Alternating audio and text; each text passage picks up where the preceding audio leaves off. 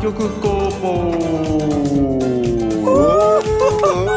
房始まりました愛の楽曲工房僕が樋口兄弟兄の清則で弟の樋口太陽ですそしてその友達青柳ですはいというわけで今週はこのコーナーでございます時代の名曲に刻まれた思い出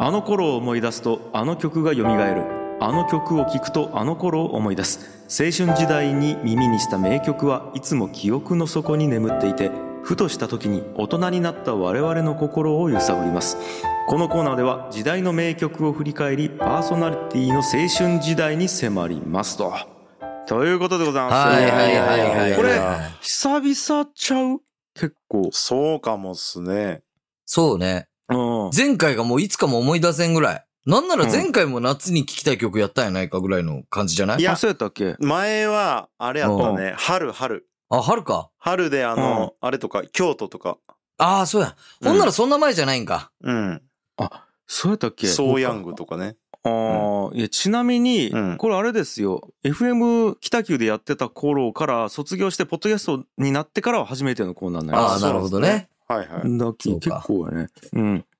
なんで、ということで、はいまあはいさっきちょっと高井くんからね、あのー、言ってないのにテーマが発表されましたけど、自然と。あ、マジごめ ん。マジごめん。えー今回のテーマはですね、夏に聴きたい名曲でございます。はいおおなるほどね。いやいやいやいやいやはいはい はい。そうか、もうそんなシーズンか。そうかそうかそう か。 まあもうね、事前に考えてきてもらってたんですけど。 いや、マジごめん、ほん とに。いや、全然いいやけど。あまあまあまあ。はいえーで一応ね、事前に考えてきてっていうことで、テーマを、えーお伝えしてたんですけども、はい夏に聴きたい名曲かな。うーん、でございますと。はいさあさあ、誰から行く誰、誰でもいいよ。え、じゃあ、ちょんぼしたし、俺から行こはいあ、いいいですよ。うか。はい。僕から行きますね。はいよう。んえー僕が夏に聴きたい名曲は、うん。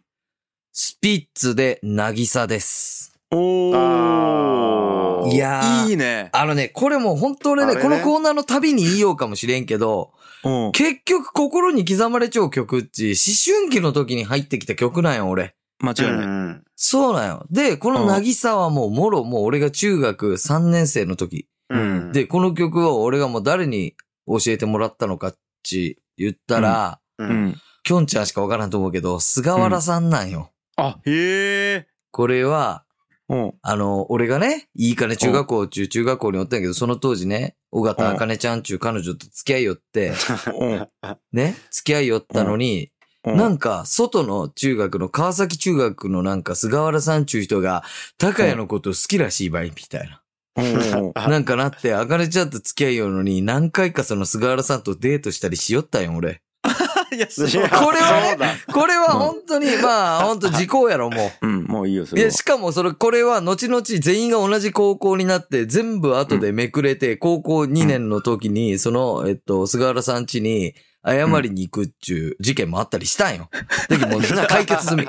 ちなみにその謝り行く時は、きょんちゃんとさがちゃんについてきてもらったっけ、俺は。そうね。そうや、菅原さん家までね。行ったもん俺だってね。一年の時同じクラスやったっけね、1年の時。そうそうだよよこんなん。で行ったりしたんやけど、その菅原さんがもうなんか一番淡い悪いこともなんかしようなっちゅうのも思うし、なんかよその子、中学の子とこう遊んだりするっちゅうのは、あんまり自分の中学の中ではない文化みたいなのも入ってきたりして、はい。そのうちの一つで菅原さんがスピッツめちゃくちゃ好きやったよ。はいはうい。んで、ちょこの曲、本当にスピッツが今度出す曲なんやけど、めちゃくちゃ良くて聴いて、つって、聴いたのがこの渚やったんよ。えほーんとね、なんかね、もう今でもなんかあの時のこのあ淡い感じがね、蘇るんよ。たまらんうね、んそれ。たまらん、マジで。えー、え、それ CD とか買ったんえーっとね、インディゴ地平線中ね、CD に入っちゃって、それがね、買ったあーよ、俺。うんうんうん。えー、ただど手元にねんよ。うしたんそれ。あのね、それ中学3年の時かなんかに、うん。よう知っちょうやつに貸したんよ。うん。ほんで、そいつが返さんのよ。えーそう。 え、誰せいじはやとくん。えっとね、あのね、貴さんなんよ。そうなんもうね、マジで返さんのよ。何を、何を考えちゃうんか分からんけど、マジで返さんのよ。で、東京にね、きょんちゃんが一回出てきた時、今タカ書いちゃうけど、東京出てきた時、インディゴ地平線持って出てきちゃったよ。うん。で、返さずに、また持って帰っちゃうよ、福岡に。うんうんうん。マジで返す気がねえよ。いやいや、それごめん。え、ちょっと返すわ、本当いや、もインディゴ地平線。いや、マジ、返しインディゴ地平線。返す返す。ごめんごめん。なんかね、何回か持ってったんやけどね、CD が入ってなかったりとか。いやいや、もう演出やろ、あれ。中に、全部うんごめんごめん。違うの入れちゃったりね。ごめんごめん。ボーイが入っちゃったりしたもん。ボー イ返しちゃったりして。 マジで何回も。ほんと何回も返すタイミングあったのに、マジでそういう、なんか、ボケしてきて、 うんい まだに、インボケをしてきデたィゴ、インディゴ地平線返さんちゅうボケずっと続けるんよ、この人。 もう、もうすぐ40歳。貸したの14歳。すごくないこれ。これすごいやろ。ちょっと今度、ま、マジで返すわ。ごめんごめんごめん。いや、それを返さんせいでまたちょっと聞きたい感じになっちゃうしね、俺も。なるほどね。いや、結いや構いい曲ー、ある。なぎさいいっすよね。花泥棒とかも入っちゃうしさ。うん、い他のいっぱいいい曲あるき、ぜひね、聴いてください、高井くん。や、聞かしてたき。俺絶対聞かんき、YouTube とかで。YouTube けど。もっちょんやもん、だって。ああ、そっかそっか。いや、わかるな。でも、渚はたまらんね。いや、、ほんといいんよ。マジで、なぎさはなる聞ほきどた。くなります。はい。いやーえ、ちょっとじゃあ自分言っていいですかはいうん次。これね、ハイスタンダードのグローイングアップを、おーおーあ意外あげますあ。れが夏なんやね。これなんか夏なんよ。おーこの曲を知ったのが高校1年生の時なんやね。おうーん。うん。まあ、やっぱその時期になるんやけど、う。うんん。 教えてもらったのがね、木村良一です。かなはい。か あのもねー俺と太陽がやっているドブロッカーズはいはい。で、今ベースを担当ししていて、まあ、かつあの、ね、オフィス樋口でも一時期プロデューサーとして、はい。うん。あ、違う、だから100万人に1人が、いや、まあ、ますたごおいっねたね。、マまたおジっで。たね。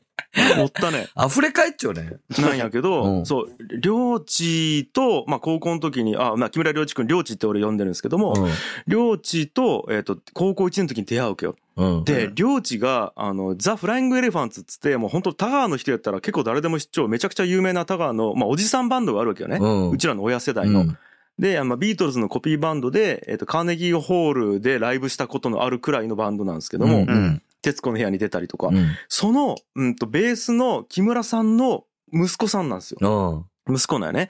そう。うんそれで、えっ、と、まあ、親同士はもちろん知っちょって、みたいな。樋口家と木村家の親同士知っちょって、で、子供同士はずっと会ったことなくて、高校で同級生で出会うんよね。んそうや。ね。俺と良知が、うんそうそうそう。まあ、これもなんか運命なんやけどね。うん。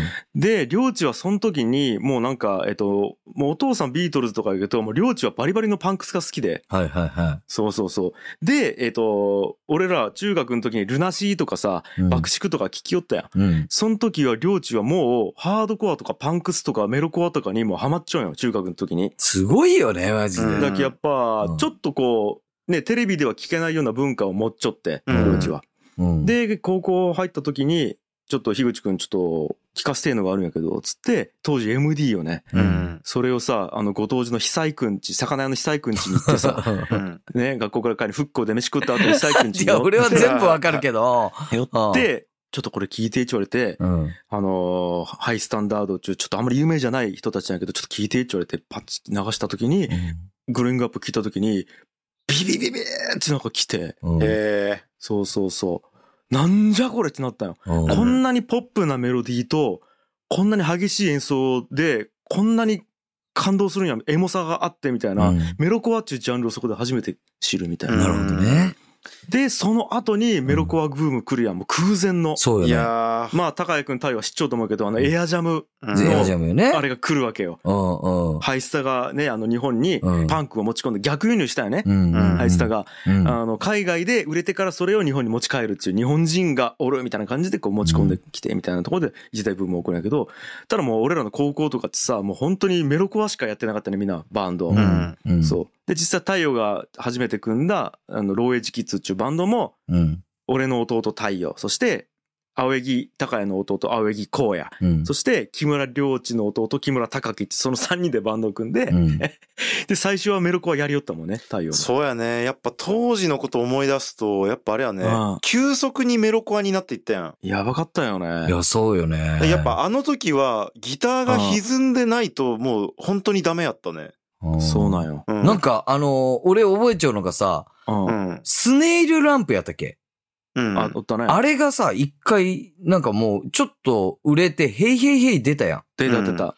あれが出るもう何年も前から領地がスネイルランプとか言おったもんね。あー言ったはい言はいはいった。スネランプとかそうやったまねあ。全国規模になったってことだよね。そうそうそう。うんだからその、すハイスタとかもあの、もう今でこそみんな出張バンドやけど、そんなんのもう全然前から、領地はもう。うん知っちょったし、小倉にライブ行きよったんよ。そうそうそう。ねでも中学の時から、そうもうなんアンテナ張っちゃったんよね。すごいよね、うんそう考えたら。ううんん。すごいね。うん。で、俺らやったらそのナンバーワンソウルね、あうの、んそうやくんと、はいはいあとてっちゃんと、まあ、中野元気くんちおるんやけうど、んその3人がナンバーワンソウルっていうバンドを田川で組んで、で、それがまた福岡市内とかで、すげえバンドがおるみたいになって、うんうん。みたいなことで、で、俺らも俺らでまた金的3番が一番組んで、そうとかやよねり。よったりとか、で、その領地はその後高谷くんとバンド組むよ ね。そうよね。うん。そうそうそうしかもそのね、そのバンドは俺の弟と、領地の弟との二兄弟やったりとか高ね。兄弟で。ややこしいよね。とか、だけどもうそういうなんかもう戦国時代に突入していくわけうんよ。うんうんうん。戦国時代ではねえか。バンド戦国時代そですうっね。ね。うん。いや、ちょっと面白いもんでですね、最近ね、あのーまあ、妻の CD ケースがあるんですよ。うんう。ん。なんかいっぱい入っちゃうやつ。うん。うん。で、それで、あの、その中から懐かしの音楽聴くのが面白いんですけど、うんうん。はいやっぱその他のメロコアのバンドがあったりするんですよ。はまあ、あの、ブームの中のバンドね。うやんっぱ聞くとあんまり良くないんですよね。い。へえ。でで、ハイスタ聞くと、うん。もう突き抜けていいんですよ。ああ、わかる。もう圧倒的、もう本物はこれだっていう、うん。ああ。当時から示してたんだなっていう感じですね。やっぱそこはすごいよね。すい。ごいよね。当時も思ったし、今は思うんやけど、やっぱハイスタッチ、ちゃんと、あの、海外から持ってきちゃうよね。海、でそのアメリカツアー回って、うん。で、アメリカの文化とか、そのメロコア文化からももちろん持ってきちゃうし、うん。あとはその当時のなんていうのかなアメリカのポップスとかからそのメロディーを持ってきちゃうわけよね、うんなんかメロディーの感覚とかコード進行とかメロディーとか、うん。あのそれこそあのサタデーナイトとかっちそうやったりするやん、うんアメリカのポップスやんうん。 とかあの何やったっけゴタプル何やったっけえっ、とあの曲あったやんあええこのキャントストップフォーリーラブやないん。あまあ、そ、それもあるよね。いやあれもエルビス・プレスリーやもんね。初めてのチューとかもね。うん。初めての中でもそうやし、んあとゴタプルマイセルトゥゲザーかうん。とかも、あのーまあ、海外から持ってきちゃうっていう。だからやっぱその、ちゃんと自分たちで一時情報というか、えーっと、新鮮な情報を取りに行って、アメリカでその発行させて日本に持って帰ったのがハイスターなわけうんや。でも、それから生まれたバンドってやっぱりハイスタを見て、ハイスタに憧れてうん、まあ、そうやね。ハイスタっぽいバンドができたんやき、うん。やっぱそれはそうなるよね。差ができるあよあ、ね。なるほどどうしてね。でまあ、一時情報じゃないよそりゃそうね一時情報上を取積るみを得ているっていう感じかもね。ううんん。ちゅうことはあるんかもね。うんわからんけど。はあ、面白い。というこマとジで、。いや、だけどやっぱそれがちょうど領地と出会ったのが4月、5月ぐらいで、で、やっぱ俺らがバンドバーってなり始めて、で夏ぐらいからみんなライブ始めるき、やっぱね、夏になるとやっぱメロコは聴きたくなるんよね。なるほどっね。ていうことでした。すごい。めちゃくちゃ熱い話やわ。熱いよね。ねえ。うん領地っちさ、ごめん話脱線するけど、すごいよね。領地すごいと思う よ。すごくあなあいなんか、トレンドよね、結構。だって今何しようかっつったらハードコアしようきね。すごいよね、よマジでう考えたらそうやね。ううんんい。や、すごいよね。そう、あの、数字で9を9個書いて、うん。旧中バンドを今やるようやけど、あの、りょうちっちも本当に音楽めちゃくちゃ好きでさ、うん、とにかかくいろんなジャンルのバンドやったりとか、く、うんえーもうやって結局たどり着いたのは、俺が昔好きやったあれをやろうっつうことで、ハードコアバンドを確か2年前ぐらいかな、うん、 3年前ぐらいかな、組んで、で、やり始めて、 それで、その靴のメーカーのバンズーが主催する、あの、本当世界中をね、あの、舞台にした音楽のそのコンテストみたいなので、アジア代表として行って、みたいな。うんで、そこでなんかグランプリもらっちゃうの確か。そうよね。だからそうそあ今うそうバンズがだけスポンサーなのスポンサーらしい。すごいよねいや、俺ね、これね、東京に今おるやん。ん。うん。で、俺ら世代の東京の人とお話ししたら、ひょっとしたら、そんだけの情報をあの年でキャッチしちょったのうち珍しくないかもしれんのよ。うん。うんそれはやっぱ渋谷に行けばタワーレコードがあって。う。うんん。とかさ、まあ、そういう環境下の中で、まあ当時は HMV とかもあったし、センター街に。だかうん。らそういう環境下の中で、まあ、領地がおるんやったら俺自然ともやけど、う。うんん。船尾小学校なんよ、領地。そうなんよそうやね。もう今子供おらんくて年配、船尾小学校ううんが。ん。そうよね。ぐらいすごいね人の少ない小学校で、あそういうところ出て、ね、インターネットもないしね。ないんばい。すごいよね。あーマジすでごいよね。確かに。ーいや、でも、やっぱ領地はね、あれが運が良かったと思う場合、そのやっぱ、角道バルのバス停がチケかったっつうのは結構できると思福岡市に福岡行きやしい行きやしかった。う。そう。福岡市に行きやしいも んね、確かに。若干ね。若干行きやしい。若う干。俺ら一回ご当地のバスターミナル行かんといけんけどさ、領地は角道バルから直で天神まで行けるき、そら行きやしいよ。いや、行きやしいね、確かに。うん俺ら、怖えでカラスオ峠で降りるもんね、多分。そうそう俺らは。中マね。ジ でまあそういう。っいや、もう、ほんとすごい。てことでございました。なるほど。はい素晴らしい。じゃあ最後、いきますか、対応。いや、僕はですね、あのーまあ、2曲あってですね。はいいですかね。1曲目は、奥田民生のイージューライダー。ちょっと待ってくれあーちょっと待ってくれ俺もね、その2曲で悩んであ、マジで配信したんやお、マジマあジそうマなジの。おうえほんっでと、もう、これは、小学校6年生。おう自分がね。うん。うん。で、もう、当時、奥田民生は、もう、ミュージックステーションでやってましたよね。ユニコーン解散した後に、うん。まあ、もう、何曲目か出した上でのイージューライダーだったじゃないですか。ああ、なるほどね。そうなんよ。で、もう、もうめちゃくちゃいいし、そうなんよ。健康って書いた T シャツ着て、うん。うん。頭にタオル巻いてみたいな。うんそうそうそだからもう、あの、それを真似したりしてましたよね。う。うん。小6で、乾乾杯。パンで、トレッキングシューズ履いて、うん。 T シャツで頭にタオル巻いてみたいな。うん。うん。で、まあ、すごいんですけど、うん。もちろんね、31歳ですよ、当時。うん。え、いえ、えあの時の奥畳よ奥田民生さん。そうなんすよ。ごっユニコーンを経てのうん何曲目かのシングルで、31歳。その前に息子とかも出しちゃうんやもんね。えーそうやね、息子はもう出しちゃうね。いや、だってさ、確かね、奥田民生が初めて出した、ソロでね、出したアルバムのタイトルが28なんよ、確か。うんええ すごいよね。 一回、もう世の中一世風靡して、もう、で、衝撃の解散があって、しばらく釣りしかしてない時期があって、でもやっぱり音楽やるかっつって戻ってきてアルバム出したのが28ってさ、うんすごいよね。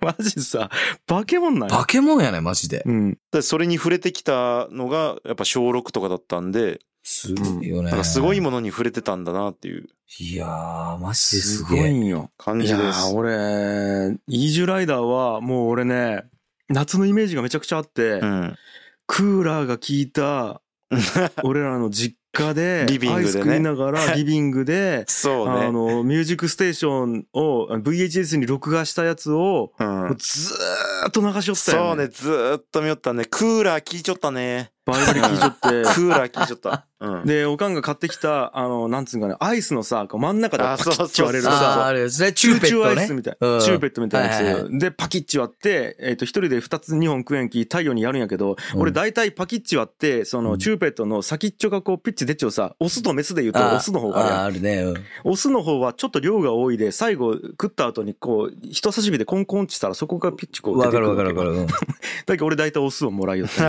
あ そうなんだは細かい細かい。い。永久に奥畳をなれんわ。そんだやつ。じゃあもう一曲いっていいですかうんうんもう一はい曲はいはは、放満の風、サンライズです。はぁ ちょっと待って。お前すっげえ、俺ちなみにフォーマーの風のビーチラブも候補に上がっあ、てた、ビ今ー回。チラブね。うん。やばいね。な、それは結構最近の曲やね。あえて有名じゃないの言いますけど、うんまあこれ仕事で、あの、関わってた、ああの、、放満の風さんね。うん。大の字の大地さんとか、うん。あの、芸人さん4人組なんですけど、はいはいはい。あのでっかちゃんさんとかおるまやあ、つよそうね。そうそう。うん。うんみんな太ってるんですよ。うんで、うんみんな太ってるから、あの、デブネタとかね、うん。うん。そういうものをモチーフにしてたんですけど、うん。まあ、これがまたいい歌詞なんですよ、これ。そうなんです。あの、一応言うとくと、湘南の風の、えまあ、デブパロディみたいな、まあ、感じで、ホーマンの風ね。うん。うん。うんそうそうそう。うん。で、まあ、あの、ちょっとだけ読みますね。う。うんん。デパートに入った時の幸福感。冷蔵庫を開けた時の冷たい風。電気屋のエアコン売り場の風もいいけど、やっぱ夏なら海しかねえっしょ。風のある方へ俺たちは吸い込まれてく。探して探して涼しいところは気持ちがウィーこのような歌詞ですやばいよね。本当になんていうか、うんまあこういう切り口で夏を切り取った曲はまああんまりないと思うんですけどうんすごくいい曲なんですよこれがめちゃくちゃいい。うんえーこれ、えーでもこれのさ、制作に携わっちゃうよね。えっとこれこれ俺はが作っ兄たがやりましたねえー、そうきょんちゃん、きょんちゃんもうこれバリバリ、うん。うんもうがっつりやっちゃおう。そう、がっつりやっちゃおう。そうですね。で、あの、僕担当だったり、兄担当だったり、んそういうのが入り混じったアルバムがあるんですけど、うんまあ、どれも本当に良くてですね、なるほどね。あの、重たくてとかめちゃくちゃいいんですけど、あの、 他の曲ね。うんうんうん。そうか。めちゃくちちゃいいよね。ちゅうかね、うんホーマーの風めちゃくちゃいいよ。で、確かこれ Apple Music で聴けると思うけど、本当に聴いてほし聴いけ。ますね。ゃうんこれで再生。回数上がるといいですね。うんでね、うんちょっと俺、えサンライズに話していい、はい。うん。サンライズって、あの、漢字で書くんですよ。うん。で、えっと、サンライズの3はマイル。う。うんん。で、えっと、ライは、えっと、来るね。う。うんん。で、図は図子なんよ。ううんん。の図なんよ。うん。で、あのーそういう漢字書くんやけど、あのさ、太陽最後の歌詞覚えちゃう、サンライズの。海で出したゴミはしっかり持ち帰ろうみたいな歌詞があるんうよんうん。あのさ、そこまで風がある方へみんなで行って、えっ、と、海に飛び込もうみたいなさ、うん、で、デブやけどこう、みんなでタオル回そうぜみたいな歌詞なんよね。うんうんで、最後に、夕焼け日が暮れてみんないい気持ち、で、みんなでしっかりゴミ持ち帰ろうみたいな歌詞になるよう。んうん。で、それで最後終わるんよ。うんうん。そうやね。いや、なんそれっていう感じうやんん。うん。 確かにな。 そう、歌詞だけ聞いたうんら。まあでね、いや、これじ、話あって、うん当時、その逗子の方で、あの、音玉っちゅうフェスがありよったんようん。うん。で、この音玉っちゅう、あの、その、気まぐれんっちゅうね、あの、ユニットが、うんと、やりよった、そのフェスなんやけどね、うんその主催したフうんェスなんやけど、これね、ゴミ問題によって、中止になるんよ。あえあ、ーそうなんや。そう。で、逗子でできんくなるんよ、音玉っつうのが。うん。で、それに対してめちゃくちゃアーティスト頑張るんやけど、やっぱ自治体との折り合いが全然つかんくて、うんで中止になるんよ。うでん、その音玉っつうのに、豊満の風っつうのが、その気まぐれんと仲良くて結構出よったんようね。んうんううんん。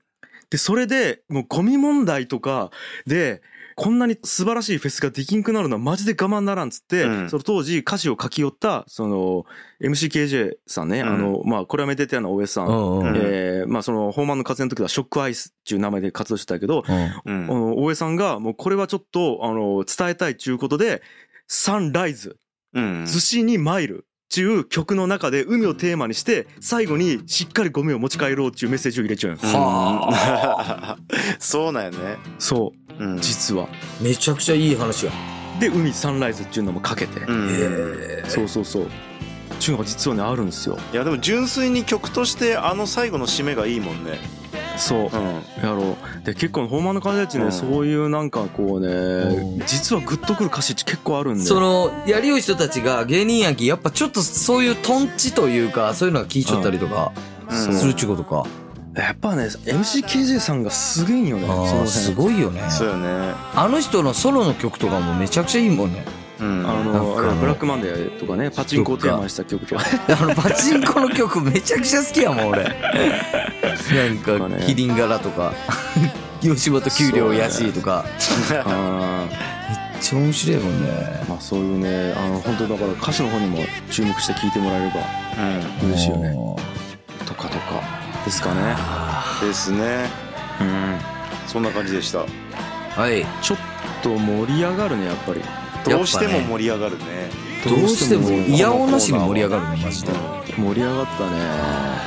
いやーということでこんな感じかな。い。はいはい以上時代の名曲に刻まれた思い出でした番組への感想は「ハッシュタグ愛の楽曲工房」をつけてツイートしてください今回も愛の楽曲工房をお聴きくださいましてありがとうございましたまた来週も聴いてくださいバイバイはいバイバイ。